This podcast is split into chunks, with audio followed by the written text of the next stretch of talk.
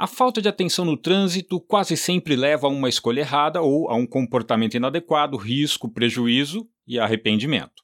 Em muitos casos, são pequenas bobeiras que causam dor de cabeça. E quem nunca marcou bobeira? Eu falei com alguns motoristas sobre esse assunto.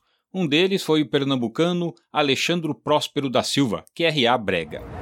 Aconteceu que eu fui livrar um buraco e a pista não tinha acostamento, aí terminei perdendo o pneu se eu tivesse caído dentro do buraco, não tinha perdido o pneu. Como eu saí fora da pista, a pista era. É, tinha um detalhe na pista que não tinha a banqueta, aí terminou comendo o pneu. Foi uma bobeira? Foi uma bobeira. Você perdeu um pneu? Perdi o pneu. O serviço que o menino veio, né? É, eu tava entre Salgueiro e Feira. E era pneu bom? Pneu novo? Pneu novo, só que era deserto.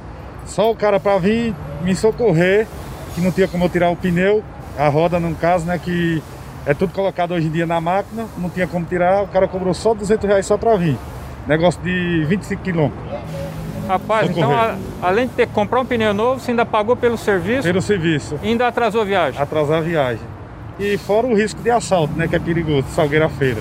Por causa de uma bobeira? Por causa de uma bobeira. E se arrepende logo? Muito, na mesma hora. Porque já sente no bolso? E sente no bolso porque você gasta dinheiro combustível, gasta dinheiro para fazer a manutenção do carro, isso tudo sai do bolso da pessoa. Pois é. Com frete cada vez mais apertado, qualquer deslize, ou seja, bobeirinha, pode causar prejuízos sérios. E se você quer saber mais sobre o mundo do transporte, acesse o site trucão.com.br.